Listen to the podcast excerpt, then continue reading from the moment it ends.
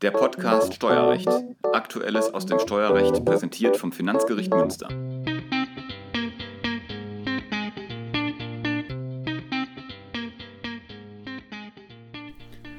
Herzlich willkommen zu einem neuen Podcast Steuerrecht des Finanzgerichts Münster. Heute habe ich meinen ehemaligen Senatskollegen Peter Haversat aus dem 8. Senat bei mir. Hallo Peter. Hallo Hans.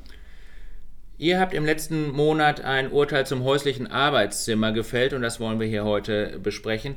Im Kern geht es darum, ob der selbstständige Steuerpflichtige mehr als 1250 Euro für sein häusliches Arbeitszimmer absetzen kann. Kannst du uns einmal kurz den Sachverhalt schildern? Ja, gerne. Der Kläger war in unserem Fall als psychologischer Sachverständiger, wie du gesagt hast, selbstständig tätig und hat da vor allem Straftäter begutachtet, die im Gefängnis saßen oder auch in Einrichtungen des Maßregelvollzugs. Und da ging es meistens um die Frage, ob diesen Straftätern äh, Lockerungen gewährt werden können, zum Beispiel mehr Freigang oder teilweise auch eine vollzeitige Entlassung.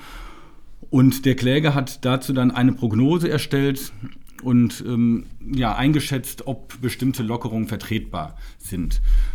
Und äh, für diese Prognose hat er also alles herangezogen, was es an Daten so gibt. Also der hat zum einen natürlich die Strafakten sich angeguckt und die, die Straftaten da berücksichtigt, aber er hat auch die Personalakten aus den Justizvollzugsanstalten oder vom Maßregelvollzug ähm, sich angesehen. Und er ist teilweise auch in die Anstalten gefahren, um ein persönliches Gespräch mit den Straftätern zu führen, wobei man dazu sagen muss, nur wenn die damit einverstanden waren, denn ähm, das nennt sich Exploration und das wird nur dann gemacht, wenn die Straftäter da äh, dem zustimmen.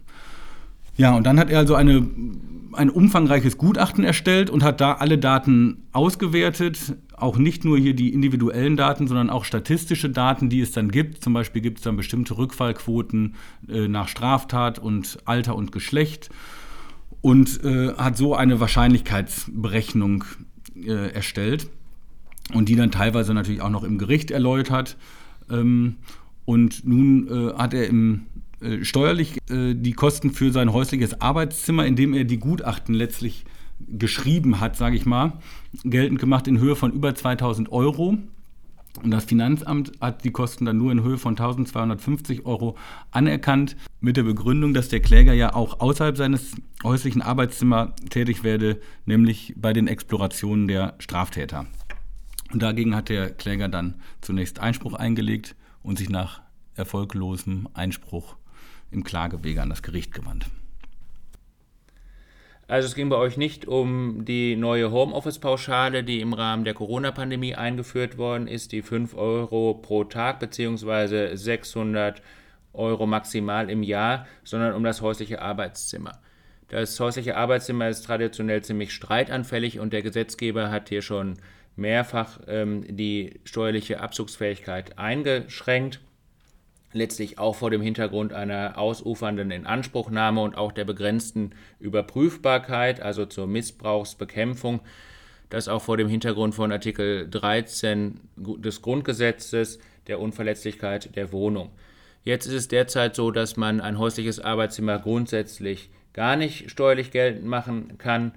In der nächsten Stufe kann man es bis zu einem Betrag von 1250 Euro geltend machen, wenn einem kein anderer Arbeitsplatz zur Verfügung steht. Und für die unbegrenzte steuerliche Geltendmachung muss das Arbeitszimmer den Mittelpunkt der gesamten betrieblichen und beruflichen Betätigung bilden. Bei euch war also diese Mittelpunktproblematik streitig.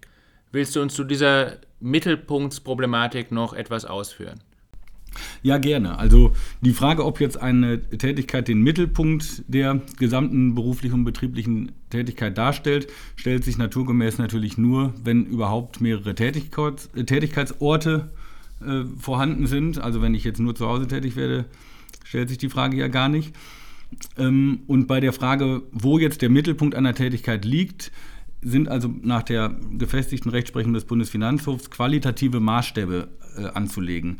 Das heißt, es kommt nicht vorrangig darauf an, ähm, wo ich zeitlich hauptsächlich tätig werde, sondern es kommt darauf an, wo ich die Handlungen vornehme, die für den konkreten Beruf wesentlich und prägend sind. Das heißt, ich muss mir zum einen angucken, welches Berufsbild ähm, habe ich vor mir und dann muss ich eben gucken, wo macht der Steuerpflichtige das, was diesen Beruf dann am Ende prägt. Ähm, ich bringe mal ein Beispiel, was so, so ähnlich ist wie unser Fall.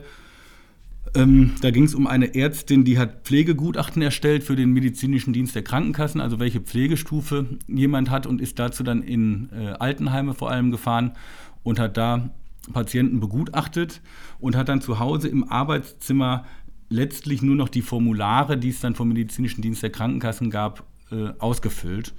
Und da hat der BFH in einem solchen Fall entschieden, dass das Ausfüllen der Formulare nicht wesentlich und äh, prägend ist, sondern eigentlich die Begutachtung vor Ort. Also ist zur Ermittlung des Mittelpunkts praktisch eine wertende Gesamtbetrachtung anhand der von dir eben genannten Kriterien vorzunehmen. Und ähm, wie habt ihr das im Streitfall dann gesehen? Ja, wir haben der Klage stattgegeben. Also wir haben letztlich die Kosten des Arbeitszimmers dann in voller Höhe anerkannt und haben insbesondere die Exploration, an der ja das Finanzamt so Anstoß genommen hatte, nur als Vorbereitungshandlung eingestuft. Also es war unstreitig, auch von Klägerseite, dass die Exploration, wenn sie durchgeführt wird, äh, wichtig ist, ein wichtiges Element auch für das Gutachten. Nach unserer Einschätzung ist aber prägend die Erstellung äh, der Wahrscheinlichkeitsprognose und die fand zu Hause statt. Also wir haben zum Beispiel ähm, die Exploration da nicht anders gewertet als das Aktenstudium, sodass sie sozusagen nur Vorbereitung war, um später darauf dann die ähm, Entscheidung ähm, und auch die, die Gutachtenerstellung zu stützen. Ja. Ähm, dabei war auch entscheidend für uns, dass die Exploration gar nicht in jedem Fall durchgeführt wurde. Also immer wenn ein Straftäter widersprochen hat, wurde keine Exploration durchgeführt. Und aus Sicht der Auftraggeber, also der Gerichte oder der Einrichtungen äh, der, der Anstalten, ähm, kam es ja auch nicht maßgeblich auf die Exploration an. Also die haben das Gutachten ja in dem Wissen erstellt, dass die Exploration teilweise äh, in Auftrag gegeben, in dem Wissen, dass die Exploration nicht in jedem Fall durchgeführt wird. Okay, habt ihr die Revision zugelassen? Nein, wir haben das als Einzelfallentscheidung angesehen und da äh, keinen Bedarf für weitere Rechtsfortbildung gesehen. Vielen Dank. Das Urteil vom 18. August 2022 ist auf unserer Homepage unter dem Aktenzeichen 8K 3186-21E abrufbar. Und das war es dann auch schon wieder mit dem Podcast für diesen Monat. Wir hören uns hoffentlich im Oktober wieder. Vielen Dank fürs Zuhören.